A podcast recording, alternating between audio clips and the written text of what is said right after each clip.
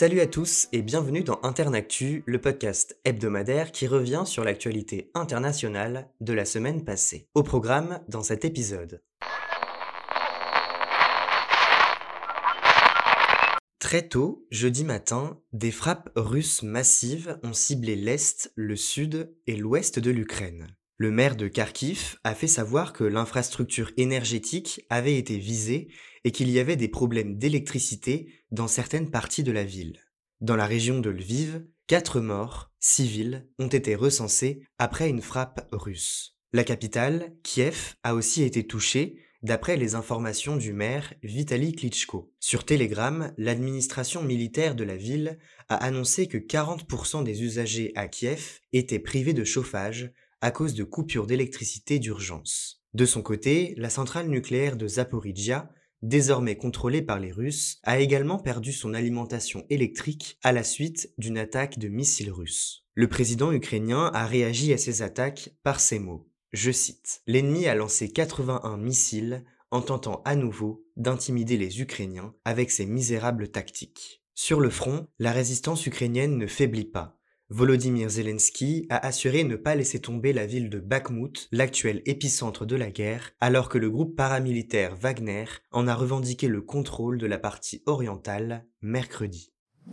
Mardi, le ministère iranien de l'Intérieur a annoncé de premières arrestations dans l'enquête sur la série d'intoxications qui a touché des centaines d'écolières depuis trois mois. Majid Miramadi, le vice-ministre de l'Intérieur, a fait savoir, je cite, qu'un certain nombre de personnes soupçonnées de préparer des substances dangereuses dans plusieurs provinces ont été arrêtées. Ces arrestations interviennent alors que des parents d'élèves se sont mobilisés demandant aux autorités d'agir. Lundi, le guide suprême iranien, l'ayatollah Ali Khamenei, avait réclamé des peines sévères contre les auteurs de ces actes qu'il a qualifiés de crimes impardonnables. Cette vague d'empoisonnement a affecté plus de 5000 élèves dans près de 230 écoles depuis la fin novembre, d'après la commission d'enquête parlementaire mobilisée sur le sujet. Le procédé est le plus souvent identique. Des jeunes filles respirent des odeurs désagréables ou inconnues avant de souffrir de nausées, d'essoufflement et de vertiges. Aucune des élèves n'a été gravement touchée,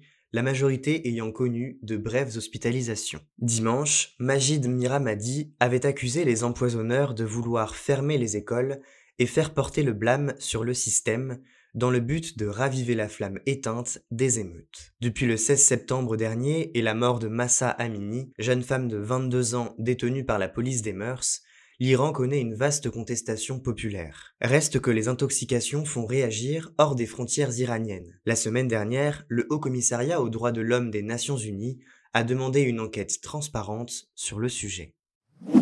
Les allégations sont sérieuses et le Premier ministre canadien Justin Trudeau y a répondu lundi. Face aux tentatives présumées de Pékin d'avoir interféré dans les deux dernières élections fédérales canadiennes, le dirigeant a annoncé plusieurs mesures. Afin de faire la lumière sur ces révélations de médias canadiens, un rapporteur spécial indépendant va être nommé prochainement. Il sera chargé, selon les mots de Justin Trudeau, de formuler des recommandations spécialisées sur la protection de notre démocratie. Deux comités spécifiques auront aussi pour tâche d'enquêter sur les ingérences étrangères une menace que le Premier ministre a jugée troublante et sérieuse. Les allégations d'ingérence se multiplient dans les médias canadiens ces dernières semaines. La Chine est accusée d'avoir influencé le cours des élections fédérales de 2019 et 2021, notamment par une implication secrète dans la campagne de certains candidats. Pékin dément fermement ces accusations, les qualifiant de diffamatoires. Justin Trudeau a demandé aux parlementaires membres du comité sur la sécurité nationale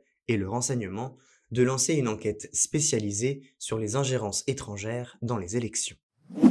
Près de trois ans après la réélection du président biélorusse Alexandre Loukachenko, elle reste la figure centrale de l'opposition contre lui.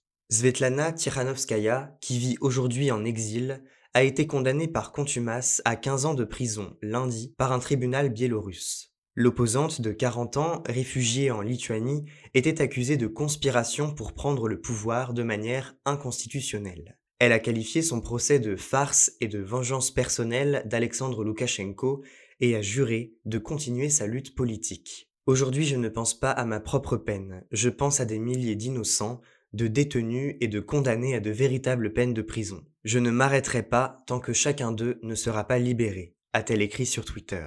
Depuis l'été 2020, la répression politique contre les opposants n'a pas ralenti. Vendredi dernier, le militant Alès Bialyatsky, coloréat du prix Nobel de la paix 2022, qui n'a pas quitté la Biélorussie, a été condamné à 10 ans de prison. D'après l'ONG Viasna, la Biélorussie comptait 1461 prisonniers politiques au 1er mars. Si les Occidentaux ont pris plusieurs sanctions contre Minsk pour la répression des manifestations de 2020, le régime d'Alexandre Loukachenko bénéficie du soutien constant de Moscou depuis des années. L'entrée en vigueur du cessez-le-feu mardi n'a pas suffi. Le jour même, les combats se poursuivaient dans l'est de la République démocratique du Congo, entre l'armée et les rebelles du M23, et ce, malgré la pression internationale. Après quelques jours de trêve, les combats avaient repris lundi sur les fronts nord et sud, autour des zones contrôlées par la rébellion, dans la province du Nord Kivu, faisant plusieurs morts et blessés civils. Lundi soir, Antonio Guterres, secrétaire général des Nations Unies, ordonnait au M23, je cite, de respecter le cessez-le-feu en vue de son retrait total et effectif de toutes les zones occupées dans l'est du pays. À rebours de cet avertissement, le M23 s'est emparé de nouvelles localités dès le lendemain. Des offensives sur plusieurs villages ont entraîné le repli de militaires nationaux vers la ville de Kanyabayonga, plus au nord. Le M23 a toutefois annoncé un cessez-le-feu effectif mardi afin, je cite, d'ouvrir la voie au dialogue direct avec le gouvernement de Kinshasa. Les deux parties s'accusent mutuellement d'avoir lancé des attaques sur leurs positions respectives. Les rebelles du M23, en majorité Tutsi, ont repris les armes fin 2021 après dix ans de paix. La République démocratique du Congo accuse le Rwanda de les soutenir, mais Kigali, capitale rwandaise, le dément. Le nouveau cessez-le-feu annoncé intervient après l'échec de toutes les précédentes initiatives régionales lancées pour enrayer la progression du M23 ces derniers mois dans le nord Kivu. Kemal Kilish Daroglu, c'est le nom de la personnalité de la semaine. Lundi, le chef du principal parti d'opposition en Turquie le Parti républicain du peuple, CHP, a été officiellement désigné candidat de l'alliance de l'opposition pour affronter Recep Tayyip Erdogan lors de l'élection présidentielle. À 74 ans, celui qui a présidé le CHP, social-démocrate depuis 2010, a progressivement transformé la ligne de son parti. Abandonnant la défense de la laïcité qui faisait l'ADN du CHP, fondé par Mustafa Kemal Atatürk, père de la Turquie moderne, il s'est tourné vers les Kurdes et les milieux conservateurs. Les alliances nouées avec des partis de droite ont parfois hérissé les poils de ses plus proches partenaires politiques. Son image d'intellectuel réservé a souvent joué contre lui face à Erdogan. Il ne s'est toutefois pas privé de relever, je cite, l'incompétence des autorités turques, notamment pour leur lenteur à intervenir après le séisme du 6 février dernier. Ancien haut fonctionnaire issu de la minorité Alevi, Kemal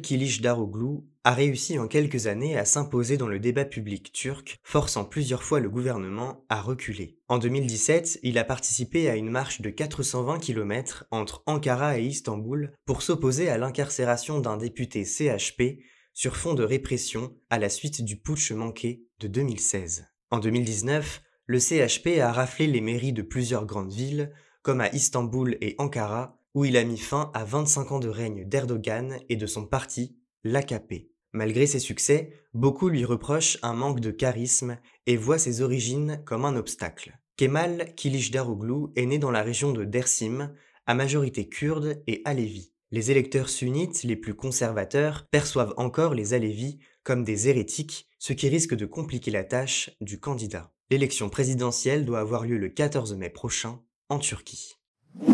C'est la fin de cet épisode d'Internactu. Vous pouvez retrouver ce podcast sur toutes les plateformes d'écoute. On se retrouve la semaine prochaine pour un nouvel épisode. Et en attendant, restez informés.